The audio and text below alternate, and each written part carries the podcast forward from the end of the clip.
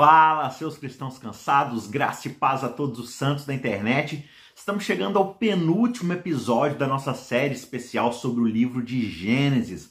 Esse já é o 12 episódio, nossas temporadas geralmente têm 13 episódios, seguindo o guia de estudos da lição da Escola Sabatina.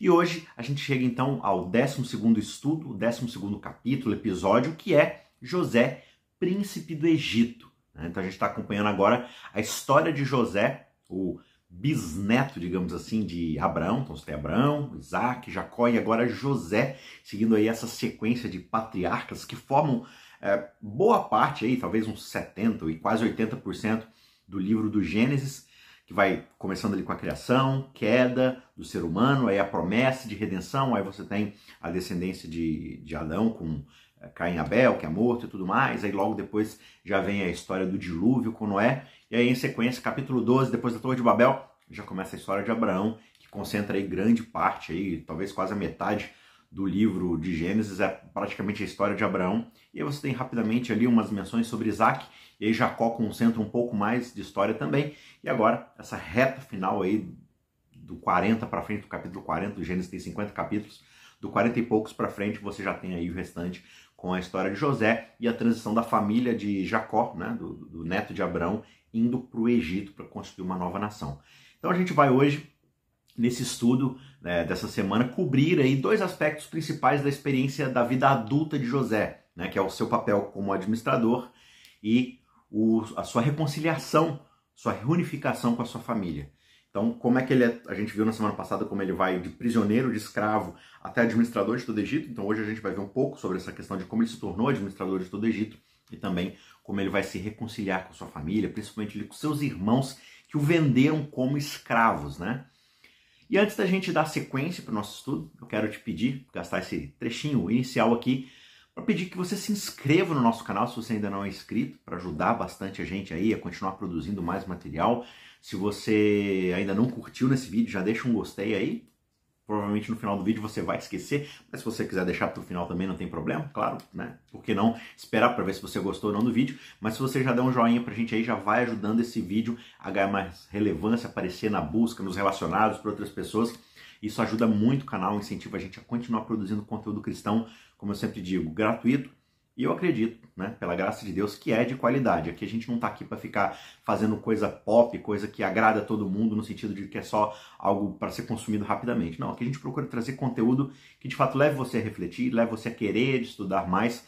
Então o nosso comprometimento aqui não é necessariamente com likes, né, com audiência, mas sempre ajuda bastante o trabalho conduzir isso aqui para outras pessoas. A gente não vai fazer isso a despeito da qualidade do programa. Então a gente vai ver aqui a gente tentando reduzir a qualidade, fazer algo mais pop, algo mais descontraído só para ganhar like, né? Mas a gente espera que você ajude a gente com esses likes para o conteúdo gerar de fato mais engajamento com outras pessoas também, do jeito que ele é, sem transformação, buscando cada vez mais aprimorar. E eu convido você para, se você ainda não está jornadeando, né, maratonando com a gente, vá até o canal Cristãos Cansados e procure a playlist do Capa Capa, todos os dias, às seis da manhã. Às vezes dá uma atrasadinha, mas geralmente seis da manhã, no horário do Brasil. A gente tem nossas meditações diárias seguindo a Bíblia de capa a capa. A gente já está finalizando aí o Antigo Testamento. Então, daqui para frente a gente vai pegar talvez mais uma ou duas semanas no máximo. A gente vai concluir os profetas menores e a gente já deve começar no meados de junho o Novo Testamento, ali com João, Mateus e tudo mais, mesclando ali alguns evangelhos, e em seguida as cartas de Paulo. Então, agora do meio de junho até o final do ano, a gente vai seguir o restante com o Novo Testamento. Então não perca, se você não assistiu, faz uma maratona aí, assiste uns dois ou três por dia, mas tem conteúdo, ou começa do zero também, um por dia, não tem problema, mas acompanha a gente que esse estudo tá bem legal, dá para você ter uma noção mais panorâmica do plano da redenção desde Gênesis até Apocalipse então, não fique de fora disso. Já gastei bastante tempo aqui com esses recadinhos. Vamos então para o nosso estudo, para o pontapé inicial do estudo dessa semana. E o verso para memorizar, o verso central do estudo dessa semana, está lá em Gênesis 41, verso 41, né? E diz assim: Faraó disse a José: Eis que eu constituo você como autoridade sobre toda a terra do Egito. Então, mais uma vez frisando, a gente vai ver a experiência de José como esse governante ali do Egito, de escravo governante, como é que agora o seu papel como um estadista. E o primeiro ponto da nossa reflexão, ou do nosso pontapé inicial para o estudo dessa semana, que você deve fazer por conta própria. Não use esse vídeo como fonte final do seu estudo. Isso aqui é só um pontapé inicial, alguns insights para você ir lá, ler o texto bíblico, né? É, o guia de estudo ele geralmente traz os textos bíblicos. Não leia só o texto da lição, leia o texto bíblico. Tire você mesmo suas lições, conclusões, aplicações. Aqui a gente está para poder te ajudar e te conduzir nesse estudo, tá bom? Essa aqui não é a verdade final, não é o ponto definitivo, não é a verdade profunda sobre nada, é só um incentivo para o seu estudo. E o primeiro passo aqui do pontapé inicial dessa semana é que mesmo durante o julgamento, mesmo em um julgamento, nós podemos confiar em Deus e testemunhar por Ele. O que isso quer dizer na relação da experiência de José? O ponto aqui é que José ele reconheceu a liderança de Deus através do julgamento severo que ele estava experimentando, né? No contexto ali do recorte de Gênesis 45, versos 5 a 8 e tudo mais. José está explicando para os seus irmãos que tudo que está acontecendo fazia parte do plano de Deus para salvar toda a terra da fome que estava vindo. Então, mesmo as dificuldades que José passou de ser vendido como escravo pelos próprios irmãos, de sofrer, de ir para a prisão injustamente, né? de ser julgado e, e aprisionado por um crime que ele não cometeu, e aí depois todo o processo de Deus retirá-lo de lá, exaltá-lo para uma posição de governador, tudo isso fazia parte da soberania divina de cuidar da raça humana e de promover a salvação ali no contexto da fome e da escassez de alimentos que aconteceria muito em breve. Né? Então Deus foi conduzindo o seu plano. E a parte que José ele age em conexão com aquelas coisas, aquelas cenas da vida dele que aconteceram ali naquela questão da prisão, naquele momento sombrio da sua vida, isso foi exatamente aquilo que o elevou à prosperidade e à honra a Deus. Então Deus planejou que ele deveria obter essa experiência através dessas tentações, adversidades, dificuldades, para poder prepará-lo para preencher essa posição exaltada. E aí José enfatiza também ao faraó né, que os seus sonhos eram do Senhor. Então você percebe que desde o início, né, José ele tem essa percepção de que Deus está por trás de tudo. Deus está conduzindo tudo para o melhor e de que ele é um humilde servo de Deus no meio desse processo todo. Então, embora José ele não faça um apelo para Faraó poder acreditar em Deus, né? Ó, oh, Faraó, você tem que se converter agora e tudo mais. Não. Ele testemunha da liderança do Senhor na sua vida. E essa foi, sem dúvida, um apelo bem forte, né? Para Faraó poder reconhecer a soberania e o poder do verdadeiro Deus. Isso é bastante semelhante, inclusive, com uma história muito famosa, que é a história de Daniel, né? O testemunho que Daniel dá como servo na corte diante do rei Nabucodonosor, lá em Daniel 2, por exemplo, e no restante do seu livro ali, até o capítulo 4, quando Nabucodonosor é, finalmente falece. Só que, embora o faraó não tenha feito o tipo de confissão demonstrativa da grandeza de Deus, do mesmo jeito que Nabucodonosor fez, né? O capítulo 4 de Nabucodonosor é um testemunho maravilhoso da conversão de um dos homens mais perversos da face da terra para alguém que reconhece o poder de Deus na sua vida, né? Isso não acontece necessariamente com o faraó aqui nesse momento. Só que ele reconhece sim a obra de Deus na vida de José e confia a José um alto cargo em conformidade com esse reconhecimento de quem Deus de fato é. Né? Você pode conferir esse trecho da história lá em Gênesis 41, dos versos 37 a 41. Essas falas de Faraó em relação a, a como ele observa as obras do Deus de Jacó na vida de José. Né? Então, isso é muito importante. No meio de um julgamento que está acontecendo, julgamento no sentido aqui de que Deus está é, trabalhando na vida desses homens, ele está agindo em relação a tudo aquilo que está acontecendo no mundo e a gente pode confiar que Deus é soberano e Ele está conduzindo tudo para o melhor. Ele não está causando necessariamente o sofrimento na nossa vida, mas Ele está utilizando desse sofrimento e, e da maldade que a gente faz para, na sua soberania, realizar o seu plano na nossa vida. Por mais que a gente tenha passando por dificuldades, por situações ali que às vezes não são exatamente confortáveis, mas isso é exatamente para poder é, nos conduzir àquele ponto onde nós estaremos prontos, ou pelo menos mais prontos, mais maduros, para sermos usados por Deus no seu propósito de abençoar outras pessoas, de salvar vidas, de salvar nações inteiras, como foi o caso do próprio José. Né? Então Deus é soberano em tudo, ele se utiliza de todas as situações, em todas as coisas Deus opera para poder trazer o bem, e esse bem é um bem de salvação, é um bem de transformação. Então nós podemos confiar nesse Deus e dar testemunho dele, assim como José fez na corte do próprio faraó. Né? José tinha tudo para poder falar assim, é, eu estou aqui por conta própria, se não fosse minha habilidade eu não teria saído dessa prisão. Não, ele reconhece que tudo é dom de Deus, ele testemunha da bondade desse Deus, mesmo sendo alguém que está acabando de sair da própria cadeia. Né? Ponto de número dois, as profecias de Deus são cumpridas com incrível precisão. Esse é um outro ponto muito interessante que a gente observa na vida de José. Se você volta lá no começo da história dele, ele tem aqueles sonhos a respeito dos seus irmãos, do seu pai, né? E os sonhos de infância de José, eles são realizados justamente quando seus irmãos vêm comprar os grãos dele. Você pode conferir esses sonhos lá em Gênesis 37, em Gênesis 42, né? É, primeiro aquele caso onde os feixes de trigo eles estão sendo ajuntados, e aí o feixe de José fica no centro, e o feixe de todos os outros irmãos estão ao redor dele e começam a se inclinar como se estivessem é, prestando homenagem, rever, fazendo reverência, reconhecendo a autoridade do feixe de José. E aí é aquela história, os irmãos começam a ficar cheios de ciúme. Como assim? Você, você sendo um dos mais jovens aqui, talvez o mais jovem antes né, de nascer Benjamim e tudo mais, você acha que você vai ser governador sobre todos nós? Você acha que você vai mandar na gente? Né? E aí, logo depois, o que acontece? Um pouco tempo depois, José sonha que a lua, o sol e as estrelas estão se curvando diante dele, né? estão reconhecendo a sua autoridade. Aí o próprio Jacó dá uma bronca, José, você acha o quê? Que eu, sua mãe e todos seus irmãos, a gente vai se dobrar diante de você, que a gente vai reconhecer a sua autoridade? Você não tá achando, moleque? E olha que é Jacó, o cara que né, mais mima o próprio filho. Ele fala, José, você está achando que você vai ser o bambambam bam, bam de toda coisa. E agora o que, que acontece nesse momento da história? Não só seus irmãos, mas Jacó e toda a sua casa começam a seguir as instruções de José para se mudar para o Egito, para estar debaixo do governo do próprio José. Né? Isso lá em Gênesis 37, 45, 46 e tudo mais. Você observa justamente isso. José sendo o líder de todos eles. Né? Então, essas profecias que foram dadas a José por meio de sonhos acabam se cumprindo.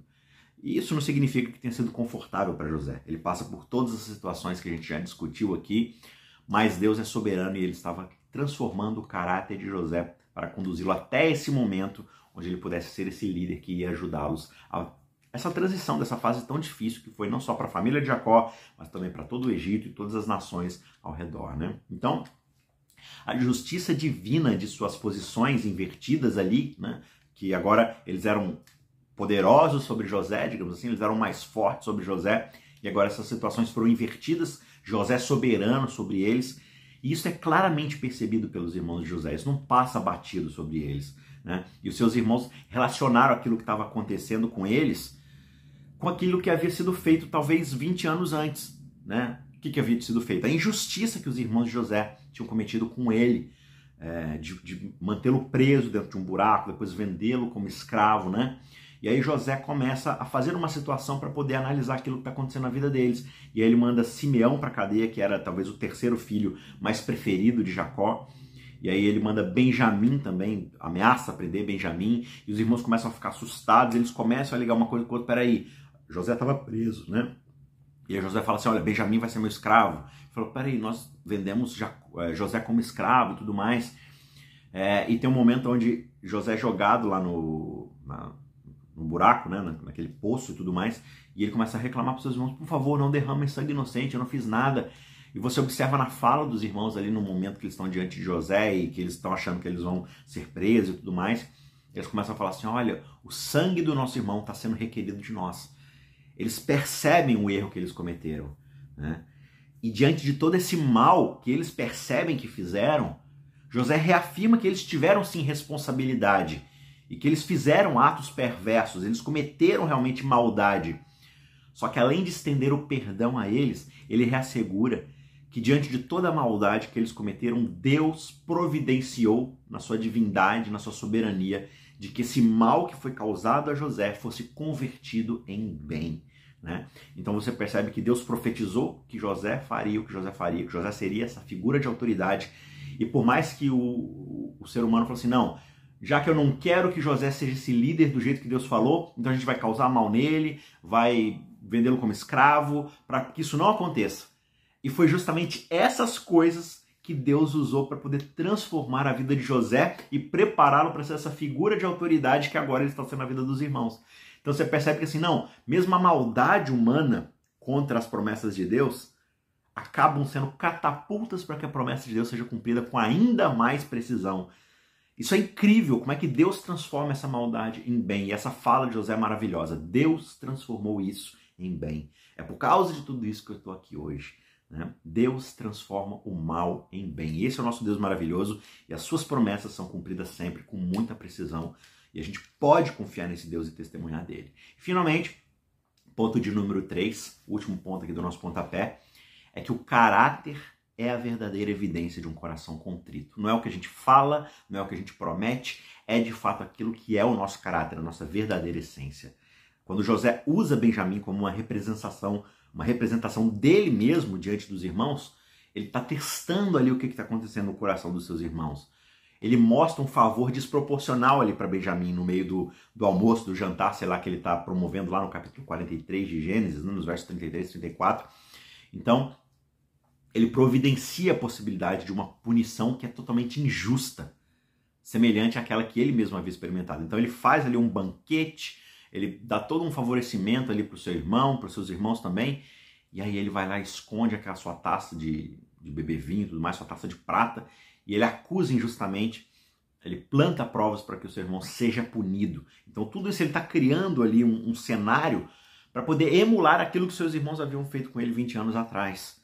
Né? E por esse sinal de, de um favor a Benjamim, ele estava justamente esperando saber se o seu irmão mais novo era considerado com inveja e com ódio, o mesmo inveja, a, mesmo, a mesma inveja, o mesmo ódio que haviam se manifestado contra ele mesmo 20 anos atrás, né? Ele ainda supunha que eles ainda, né, os irmãos ainda supunham que José não estava entendendo o que eles estavam falando entre si. E eles conversavam livremente uns com os outros. Nossa, foi por causa disso, foi por causa daquilo. Não, a gente não pode permitir isso. Não, a gente mesmo vai se oferecer como escravo. Não, não sei o que lá.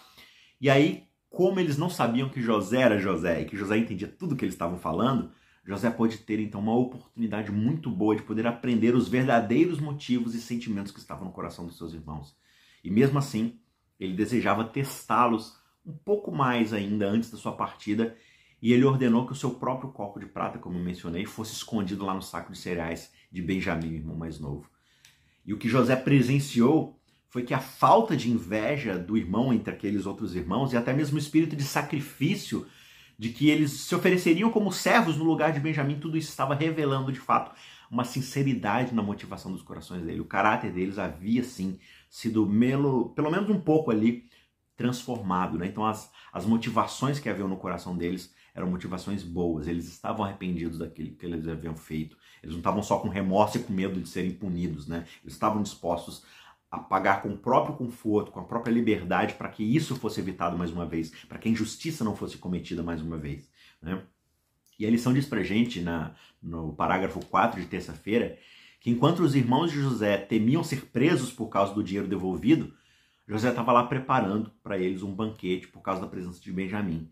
É como se ele tivesse um efeito redentivo sobre a situação. Quando todos os irmãos estavam assentados de acordo com a idade, respeitando as regras de honra, Benjamim, o mais jovem, foi servido cinco vezes mais do que outros. No entanto, esse favoritismo não os incomodou, como acontecia quando José era o favorito de seu pai, né? o que levou às ações terríveis que os seus irmãos né, e os seus meios irmãos causaram com ele, causaram também a seu pai. Né? Então, a vontade que o próprio Judá, né, um dos principais irmãos ali, Judá apresenta, falou assim: não, me coloca como escravo em vez, no lugar de Benjamim. Ele age como esse papel redentivo. Não, eu vou ser escravo no lugar do meu irmão, por favor, eu não quero que isso aconteça com meu pai. Essa foi aquela coroa de contrição dos irmãos e que deixou José muito emocionado de achar que, de, de, perceber que um irmão estava disposto a trocar a própria vida, a própria liberdade para poder salvar o seu irmão que havia sido injustamente condenado, né? Então isso demonstrou é, essa sombra substitutiva que lá na frente a própria raiz de Judá exerceria, né? Judá que vai ser uh, o ascendente uh, de Jesus Cristo, né? Da raiz de Davi, a raiz de Judá. Lá na frente Jesus vai ser aquele que vai nos substituir, que vai trocar sua vida, sua liberdade pela nossa liberdade, pela nossa vida. Isso já é demonstrado aqui no caráter de Judá, de trocar a escravidão do seu irmão, assim como Jesus faria, de trocar a escravidão da raça humana ao pecado pela sua própria vida, de nos servir ao invés de ser servido. Então a gente observa uma miniatura bem simples aqui, bem inicial, aqui na vida de Judá, do ascendente de Jesus, né? daquele de quem seria Jesus, o descendente. E aí, satisfeito que o seu arrependimento tinha sido genuíno, né? o arrependimento dos seus irmãos havia de fato sido genuíno, José, então, finalmente, muito emocionado, ele se revela aos seus irmãos e ele pede que toda a família do seu pai se mude para o Egito para viver com ele, com um pouco mais de conforto, com um pouco mais de alimento, né, com uma situação mais propícia. Então José mostra a misericórdia aos seus irmãos e ele até viu a providência de Deus através do mau comportamento daqueles irmãos. Né? Ele fala: olha, Deus transformou o mal em bem. Vocês podem ficar tranquilos que tudo que aconteceu, Deus transformou isso na salvação minha, de vocês, da nossa família, do Egito, das nações ao redor. E aí, quando o próprio Jacó, o pai, ele vê essas provas de verdadeiro arrependimento na sua família, ele vê a sua família cercada ali por todas essas condições necessárias para o desenvolvimento de uma grande nação, ele finalmente fica feliz e satisfeito. A sua fé capturou essa promessa segura de um futuro estabelecido lá em Canaã. Ele próprio estava cercado de cada sinal de amor e de favor que o próprio primeiro-ministro do Egito, seu filho, podia conceder a ele. Ele está muito feliz, muito satisfeito nessa relação que ele tem com seu filho, que ele achou que ele tinha perdido há muito tempo. E tudo isso fez com que ele estivesse mais com paz de espírito para finalmente passar é, pacificamente para a sepultura. Então José, ou melhor, Jacó, ele finalmente vai morrer ali no finalzinho de Gênesis já, ele vai falecer, ele vai para a sepultura com paz de espírito, com a felicidade com a fé, a certeza de que as promessas de Deus estavam no caminho para serem cumpridas, cada vez mais perto, de que a promessa feita lá atrás a Abraão de uma grande nação estava mais perto do que nunca de ser cumprida, certo? Então, esse é o Deus maravilhoso que transforma mal em bem para se manter fiel à sua aliança, às suas promessas. Então, para a gente concluir, a gente precisa entender que existirão provocações para testar o nosso temperamento. E a gente precisa encontrar nela, encontrá-las, né, ou lidar com elas no espírito correto, que só as graças cristãs provindas de Deus podem desenvolver na nossa vida. Então, se Cristo habitar em nós, assim como ele habitou em José, assim como ele foi transformando o coração dos irmãos José, a gente vai ser mais paciente, mais bondoso, mais tolerante, mais alegres em meio a trastes, a irritações, a tentações, as pessoas que nos tratam mal, nós vamos ser mais misericordiosos, mais pacientes, mais perdoadores. E dia após dia, ano após ano, nós vamos conquistar não só nós mesmos, mas também a outros, crescendo nesse espírito de nobre heroísmo, de serviço a outros, assim como Judá, por exemplo, demonstrou. Essa é a nossa grande tarefa, é para isso que a gente foi designado. Assim como Jesus, para servir e não para ser servido. Só que isso não pode ser realizado na nossa vida por vontade própria. É somente por meio de Jesus. Não existe decisão resoluta que resolva esse problema. É somente Jesus. E quando a gente coloca essa decisão resoluta na mão de Jesus e depende do seu Espírito, da sua graça, a gente recebe esse propósito inabalável. A gente recebe o poder do Espírito para ter uma vigilância é, contínua e uma oração incessante para poder quebrar os nossos defeitos de caráter. Cada um de nós tem uma batalha pessoal para travar o nosso ego, o nosso eu, a nossa vontade própria, e nem mesmo Deus pode tornar o nosso caráter nobre ou fazer a nossa vida ser mais útil, a menos que nos tornemos parceiros de trabalho com Ele, que coloquemos nele toda a resolução do nosso caráter. E aqueles que abandonam a luta, aqueles que desistem, não, isso é difícil demais, eu não consigo sozinho, acabam perdendo a força que precisam para vencer e com isso perdem também a alegria da vitória mas o Espírito de Deus e a sua graça estão disponíveis para cada um de nós. Basta pedirmos, basta clamarmos, e ao recebermos essa graça, esse dom divino do Espírito, do Consolador, ali, do Conselheiro, nós seremos capazes de, assim como José, sermos pessoas que vão ser bênção na comunidade, bênção ao nosso redor, perdoando, restaurando, redimindo e sendo ferramentas de Deus para transformarmos o mal em bem para a salvação de toda a humanidade. Que Deus te abençoe, que você possa ser esse tipo de ferramenta, que o seu estudo dessa semana seja bastante proveitoso, conhecendo a história de José, essa história de redenção, de perdão, de salvação, e que Deus possa te abençoar durante essa semana toda. E a gente se vê na semana que vem para concluirmos essa série tão especial que foi a série do livro do Gênesis. Tá certo? Não se esqueça de curtir, se você não curtiu antes, curta agora, deixe seu curtir aí. Se você não é inscrito, se inscreva no nosso canal e a gente se vê na semana que vem para essa conclusão maravilhosa. Deus te abençoe, um forte abraço, tchau, tchau.